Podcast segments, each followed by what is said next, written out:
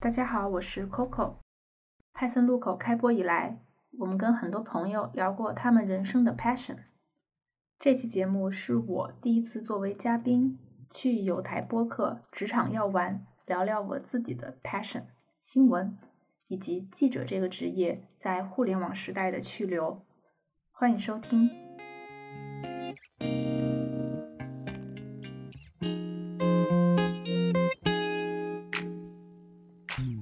Hello，大家好，我是主播开一，欢迎大家收听新一期的职场药丸。我是主播 Lin。今天呢，我邀请到了我的好朋友 Coco，他是一位记者。这期节目我们来聊一下记者还有媒体的职场生活。大家掌声欢迎一下 Coco。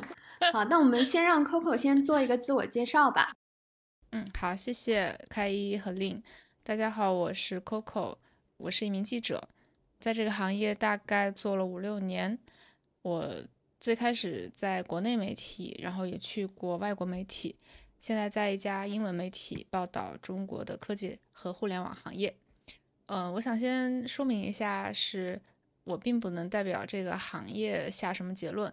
只是想聊一下自己和自己身边的同行的一些经历吧。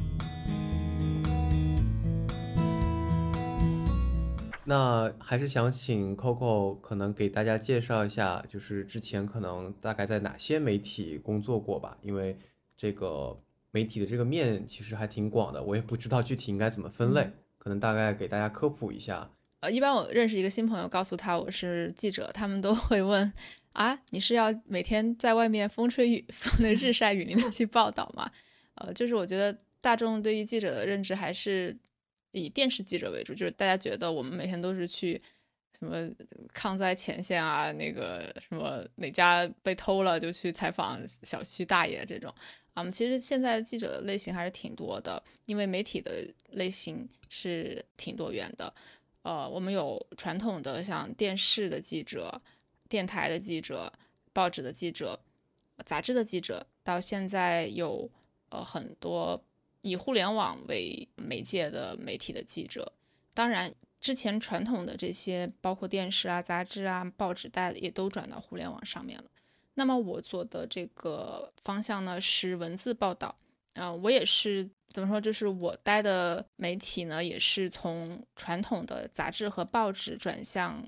啊现在互联网时代的网络文字媒体。呃，那么我每天就是嗯。主要的工作内容就是写稿，啊，我们当然也会出去采访，但是并不像就是大家在电视里看到那种 要被台风吹倒了那种记者一样，就是在那样那样艰苦的环境里面工作。我们就是像我这种做行业和商业报道的，我们基本上是去外面开会，或者是见一些采访对象，更多的工作其实是做一些研究，就是在网上做一些。调查呀，搜集一些数据呀，行业的报告啊什么的。然后另外的一部分就是写作，就是把自己了解到的这个行情写下来。主要的工作就是采访、调查，然后写作。嗯，哦，对对对，我好像没有回答你的问题。我待过的国内媒体就是一家，嗯，它的它有杂志，然后它也是以网络发布渠道为主的一家。做财经的媒体，然后我去了一家国外的媒体，是一个，嗯，它既有电视，也有电台，也有文字的，呃，挺大的一家外媒，一般也是现在国内大家提到都会恨得 牙痒痒的一家外媒。怎么感觉知道是哪家？我现在在的这家媒体其实挺难定义的，它是一家报纸，然后现在主要的发布渠道也是网站。主要是以英文为语言做报道的，所以受众主要就是国外的群体。哎，那我想问一下 Coco，就是你现在报道，刚才你有提到吗？你现在报道的更多的是这个互联网科技领域的新闻，那又是在一家外媒的情况下。就是一般对于这种类型的报道，就是它会不会有一种所谓的，比如说调性，或者说你会依据比如说外媒比较喜欢的这个风格来写这样的一些新闻报道或故事？呃，外媒确实是有他自己的，我们叫 agenda，嗯，议程，或者说有他自己的。立场。其实中国媒体也有自己的立场。我觉得这个事情跟媒体的传统不一样有有关系吧。呃，就是在国内的话，大家应该熟悉一句话，叫做“媒体是什么的喉舌”。但其实，在国外，就是西方的媒体，他们的传统是监督权力，所以就是他们不仅在中国会批判中国的很多事情，他们在自己的国家 也会批判自己国家的事情，而且中国的这个。政治体制跟西方的体制确实很不一样，所以很多事情他们确实没有办法理解。那么，尤其是在做时政报道的时候，他们会显得尤其的负面或者是批判吧。但是，像我们现在有越来越多的外媒，他比较关注的就是非时政类的中国的财经报道，在这方面的话，他们一般。只是会看中国的大公司，因为中国有很多大公司跟西方的这个资本市场的连接还是挺紧密的。那么，呃，西方的投资者也挺关注这些公司的动向，包括一些独角兽什么他们的上市的情况啊、融资的情况啊等等，这些呢都是比较的跟政治无关的。我觉得在报道方面也会相对的客观一些。但是不能否认的是，这商业领域也是跟政治分不开的。比如说今年。啊，互联网科技领域受到了很多的监管，那么这个监管环境对于整体的这个行业的影响也是不可以被忽视的。所以今年国内媒体也好，国外媒体也好，如果大家在看这个科技互联网这一块的话，虽然它听起来跟政政治无关，但是在今年看来特别的受到这个监管环境变化的影响。所以听上去，其实 Coco 你的这个工作的内容啊和我们这个做播客还挺像的，都是内容生产。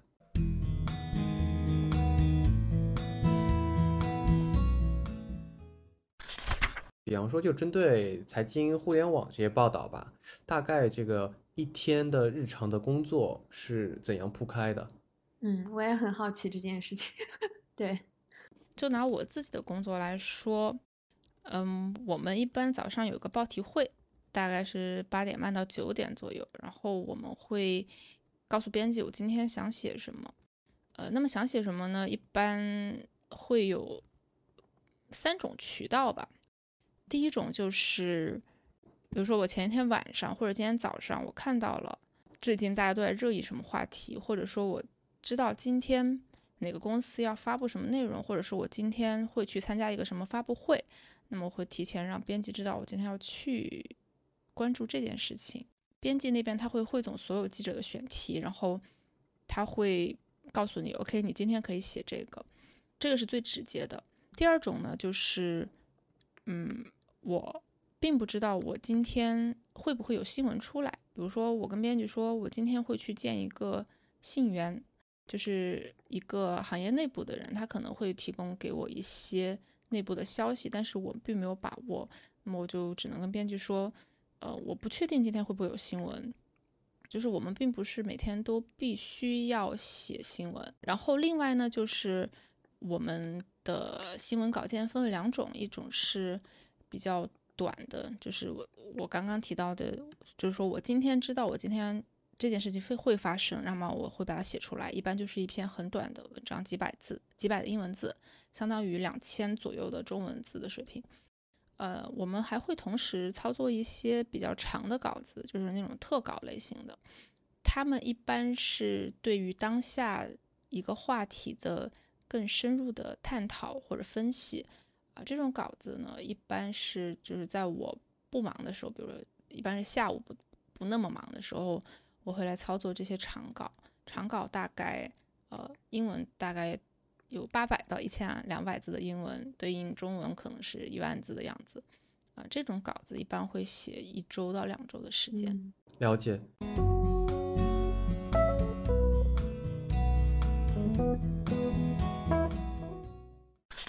哎，那 Coco 就是在记者这个行业上，职场上会有呃政治吗？他的这个职场天花板是怎样的？那比方说像我们这种 corporate。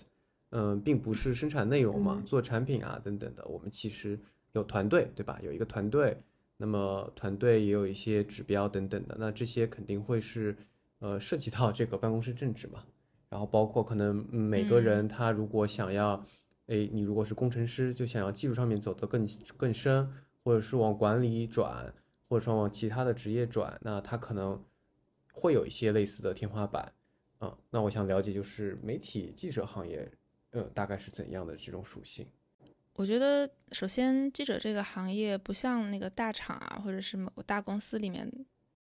需要团队协作的那么多。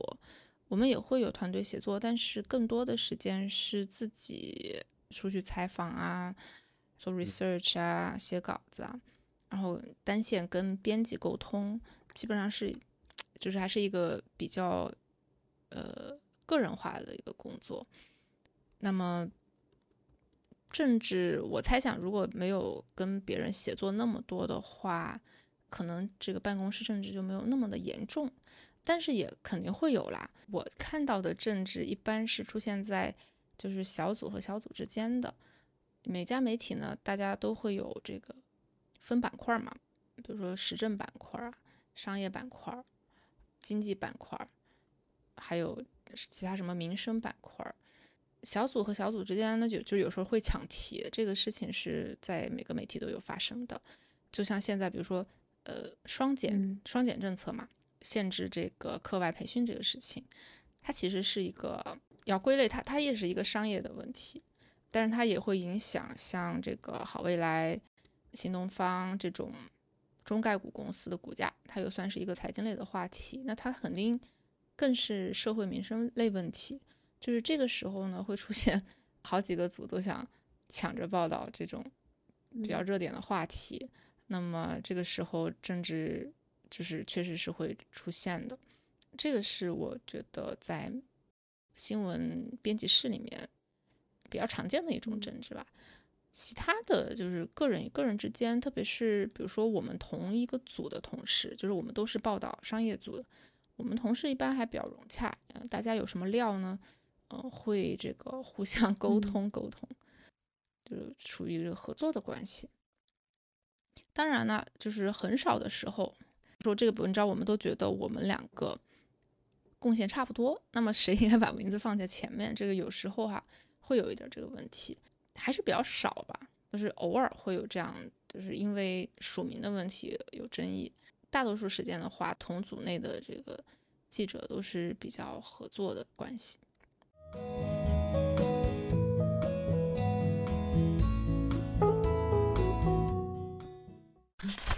然后我想提，就是其实我之前看过一个，就是可能跟新闻媒体相关的一个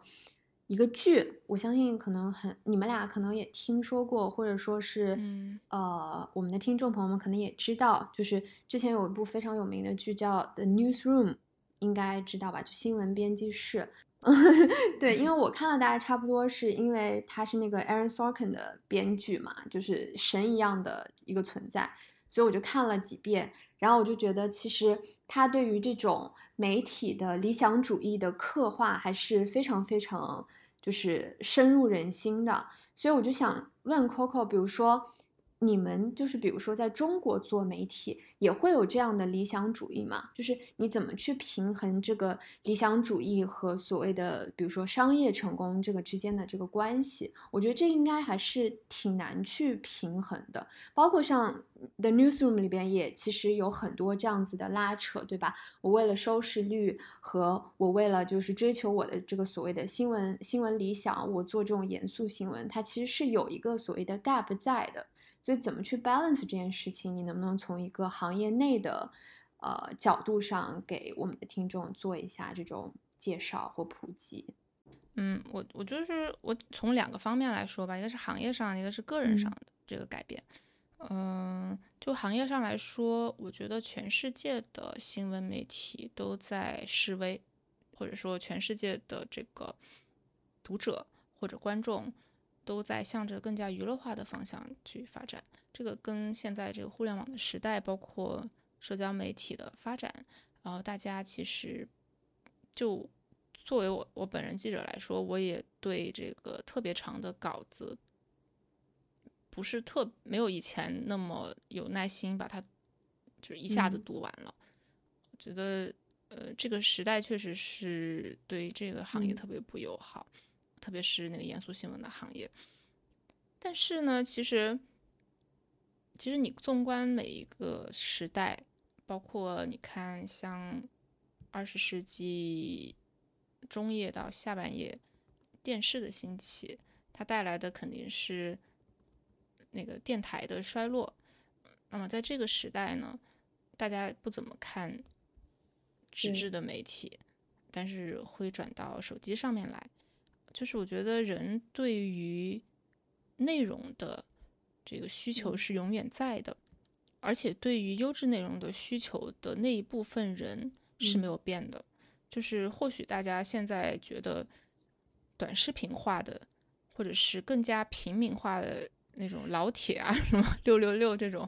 内容越来越多，是因为呃，我觉得普通人的这个发声的渠道是越来越多的，他好像把严肃的内容的那一块儿嗯挤占了一些，这个是不能否认的。我我并不评判它是一个好事还是坏事，但是我个人认为，就是对于优质的、严肃的、准确的、有时效性的内容的这个需求是一直都在的。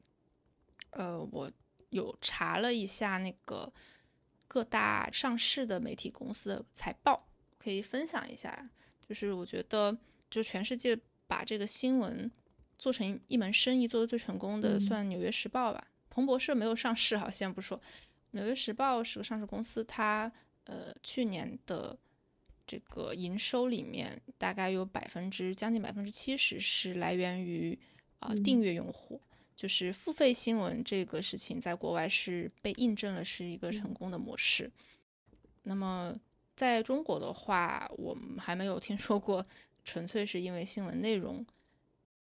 因为读者对新闻内容的这个付费而就是存活下来的媒体。国内有一些像财新，去年疫情以后，他们获得了订阅用户上的很大的增长。嗯，这是我们觉得一个非常高兴看到的方向。我觉得纯粹用优质的内容做成功这件事情是还是非常有非常大的可能性的。对，比如说新闻媒体它的这个商业化的部分，它怎么样能够实现这种新闻理想和 理想和现实，理想和现实。嗯，那这个行业在理想和现实之间的这种这个困境，确实也是存在的。呃，像我们就这个整个行业的广告的收入，非常非常大的一部分都被互联网这个娱乐的平台 抢走了，包括这个抖音啊、什么微博啊之类的，这个是毋庸置疑的。嗯，所以现在媒体也在越来越，呃，更多的把更多的精力放在就是挖掘新的，呃，这个收费模式啊，或者是新的这个，嗯，那个盈利的模式。呃，我觉得从个人的角度来说，从事这个行业的人，肯定都是首先他肯定是理想主义者，啊、就像我哈。嗯，我最开始入行的的时候呢，觉得啊、我我是要来改嗯变这个社会的。但是慢慢的做了几年以后，你会发现，就是你写一篇稿子，其实对某个行业或者是某个事件，它并不能起到特别大的这个嗯改变的作用。嗯、就是慢慢到后来，你这个理想主义会会幻嗯灭。啊、但是你会接受另外一种新的现实，就是其实你做这个事情，呃，你不要把它神圣化，呃，也不要看轻它。嗯我们现在的这个心态就是说，我只是做历史的注脚，就是我不说假话，然后我努力的把一件事情的历史的第一稿写好就可以了。了解，感觉这个呃回复非常的这个有点壮烈的感觉。没有，就是已经躺平。是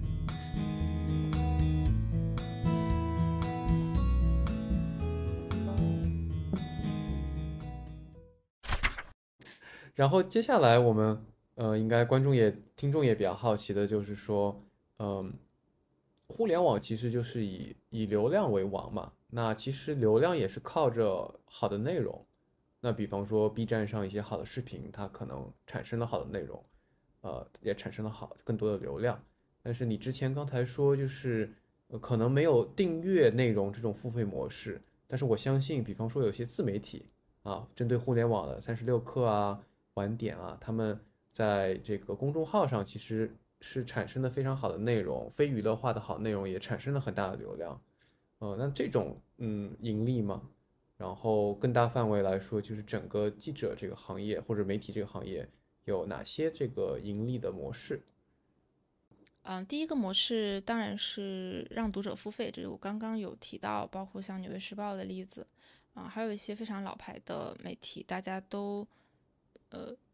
在这个用优质的内容吸引付费，啊，另外一个模式就是，嗯，我觉得比较典型的是像彭博社和路透社这种，对他们来说，新闻是一个支出部门，但是他们是靠别的。业务把它撑起来的，像那个路透，它的财报里面你可以看到，它大部分的收入是来源于，就是给顾客做法律啊、财务咨询啊这方面的业务，对公的业务。嗯，彭博就不用说了，他就是靠卖那个彭博机赚了很多钱嘛。然后，嗯，现在这个全球的大部分的媒体，以我观察的话，嗯，大家一个除了广告还有。呃，订阅之外的第三个比较主流的模式就是办活动，这个峰会、那个峰会啊，什么论坛啊什么的，就是基本上你知道的所有的媒体，大家都在办这个事情。第一是它可以增加你的影响力，第二是它可以整合其实你手头有的人脉资源，你比如说大家认识的这个行业领袖，还有。政府的领导还有高校的这个学者，大家把他们聚到一起，有一个这个交流的空间，还可以收这个赞助，还可以卖门票。就是现在所有的媒体基本上都在做这个事情。嗯，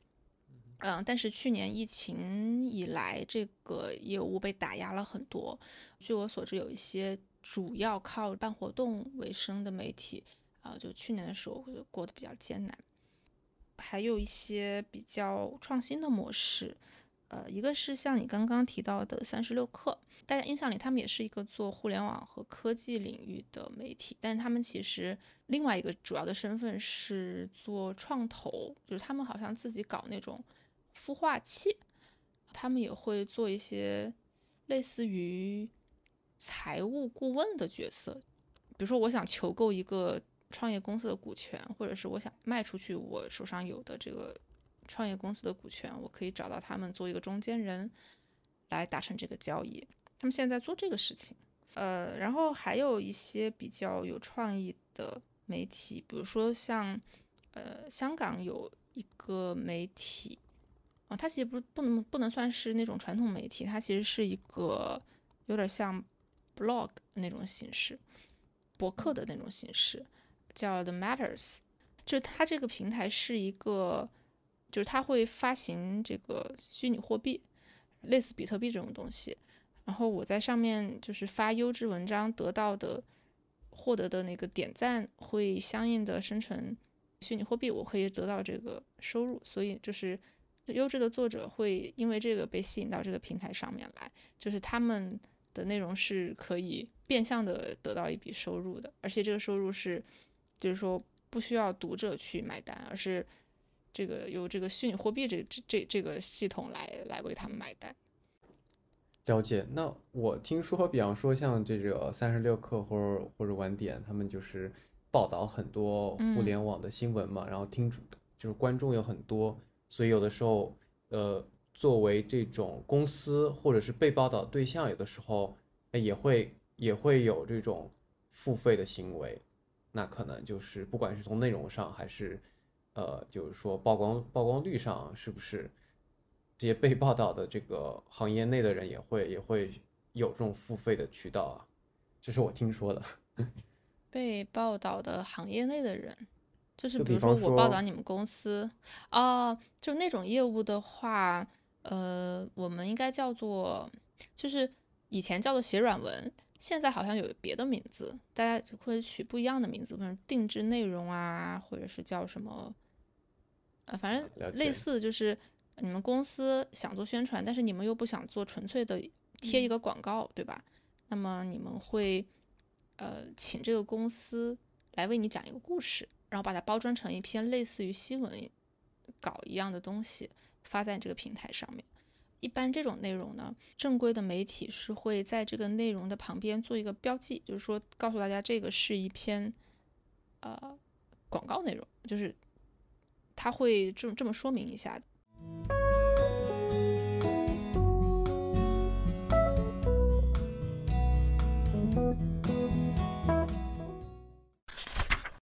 好，那下面我们就是问一下传统问题吧。一般聊职场嘛，肯定是 啊，听众会想了解这个怎么进入这个职业方职场，怎么进入这个记者，然后还有就是可能是他未来的这个成长和发展的方向。这边的话可以做个分享吗？狗狗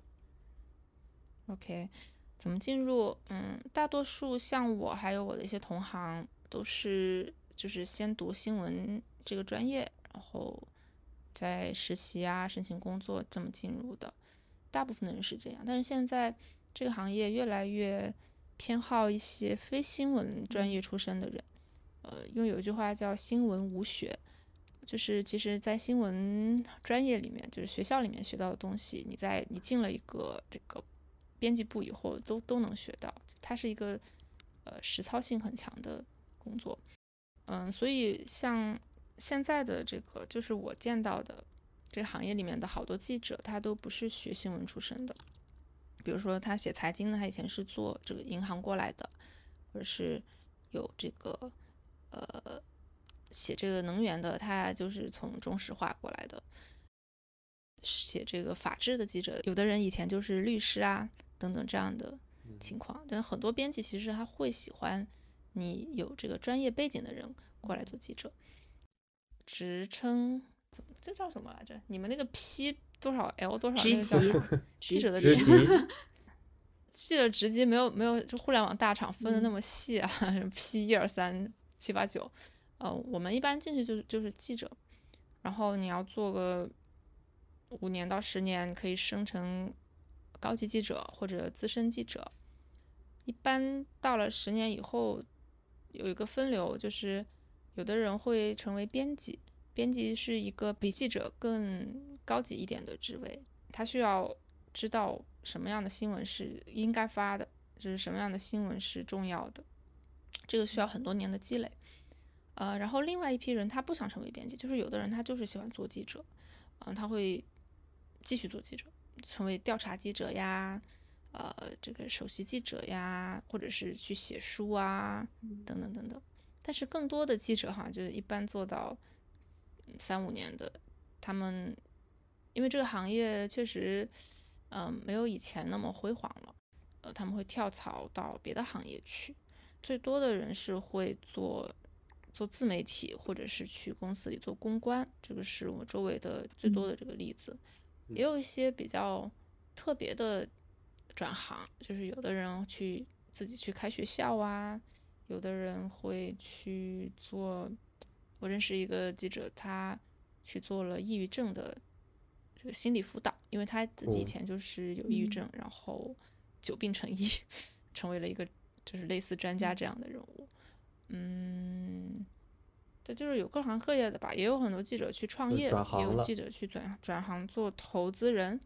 还挺多方向的。听起来好像这个职业的道路还是比较宽广的，就进入了这个行业以后，然后可能还是有比较大的空间去做各种类型的延展和包括转型。嗯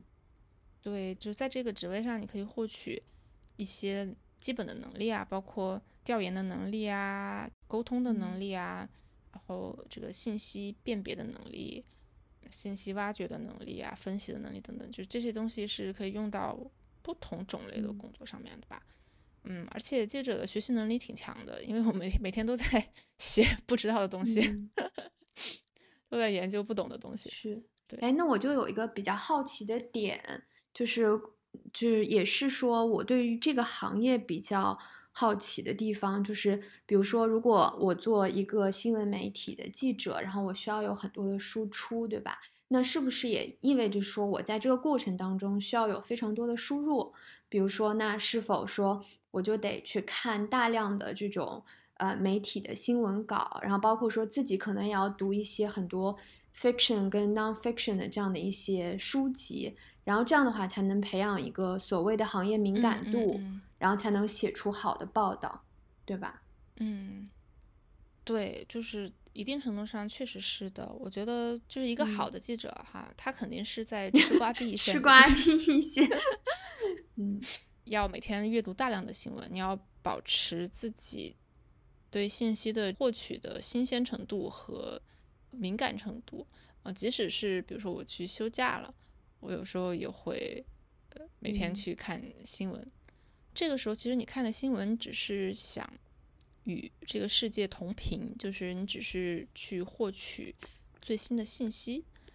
你并不需要去看这个新闻它写的好不好，因为这种短效的新闻它就是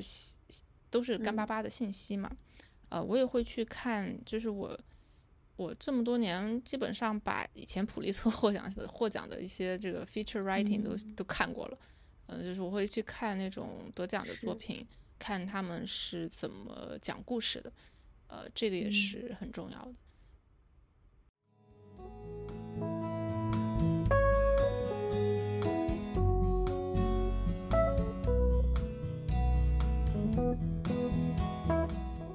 呃，我们还有一个这个问题，就是给呃 Coco 你来问我们的，可以问我们任何问题，我和令都可以。啊，我可以问，我不知道。这个问题没事，你你说，今年互联网这个行业受到很多监管嘛，就会对你们这种从业者对这个行业未来的信心有一些打击嘛？就是你会觉得，嗯，他现在没有以前那么疯狂的高速的增长增长。其实我我我讲实话，我觉得就是。呃，最近其实我们知道，就今年是一个监管的大年，就是大部分的互联网行业都会受到各种这种比较偏政治或者监管的因素，呃，会会有一定程度上的影响，包括说整体的这个业务发展的速度，其实相对来说也是会受到比较大的这样的一个影响的，其他的速度也是放慢了。因为我其实个人的一个感知，包括在这个行业里的感知，是我觉得。可能国家更多的还是希望说，原来早期的时候可能是互联网这个行业非常丰富嘛，就是发展的非常快嘛，非常 prosperous，对吧？但是它可能解决的只是互联网效率的，就大家生活效率的一个提升。但是你说，如果从一个国家的角度上来讲，我认为还是从它还是会从更高维度上去看，所以它需要说这个行业里面的，比如说科技。然后包括实业能够获得一定程度上的发展，然后之前就比如说互联网这个行业当中造了太多的富豪，对吧？就大家经常看到说啊，一个公司上市，然后这批人全部都财富自由了，对。但是它本质上来说，可能并没有给这个比如说社会的公平带来更多的一些就是 benefit，所以我觉得就是国家可能出于这样的一个。一个考虑才会去做这样的一个调整，而且我认为就是说这件事情可能是短期就是国家来做这样的一件事情，然后但它其实从长期上来讲，它还是在呃重构就整个的这个一个一个产业，然后包括说，我觉得国家应该是有更多的呃思考，就关于说，比如说我的经济结构。然后上层建筑和这个经济基础怎么样去做一个协调，是出于这样的一个考虑才会去做这样的一个调整，嗯，所以我觉得会受到一定的影响，但是我觉得短期之内看起来好像是一个益，但是我觉得长期来说是一个养，嗯，非常 完美的 采访回答，OK。啊，非常感谢 Coco 今天抽空，也是非常晚的时候啊，我们录制这期节目。是的。然后也希望这个 Coco 也继续坚守作为记者的这个理想。是的。第九期呢，我和 Coco 一起录制了一期关于三十岁焦虑这个话题。对，Coco 可以也是来，对对，可以宣传一下你的这个播客好了。好，对我也有一个播客叫派森路口，然后派森就是 passion 的意思，就是我们这个播客主要想探索，呃，不同的朋友他们人生的 passion 是什么，然后为什么可以坚持这个道路，或者是如果他们之前没有走在自己最想走的那个道路，是怎么样转过来的。嗯谢谢谢谢 Coco 今天加入我们。对，我们会这个附上这个链接，对附，上 Coco 的播客的链接，我我觉得我们也可以发这个是，算是一个串台。可以啊，可以啊。嗯，对，所以啊、呃其实今天也是非常好的，要暴露更多的个人信息了。所以也是非常感谢今天 Coco 来到这个我们的节目，然后做客，然后也非常希望说我们的听众朋友们能够持续关注我们的节目，然后我们也会通过就知识星球，包括我们的一些微信的。呃，听众群来和大家保持这样的一个联系。如果说大家对于 Coco 这个新闻行业有更多的疑问的话，我们也可以通过这样的方式来进行交流。然后也希望说 Coco 这边能够给到我们的听众们更多的一些啊、行业内的知识或者是职场的一些建议，然后我们也可以形成一个呃小的 community，然后给大家更多职业上发展上的一些 insights。好，那我们今天的节目就到这里啦，然后非常感谢大家的收听。好的，谢谢大家的收听。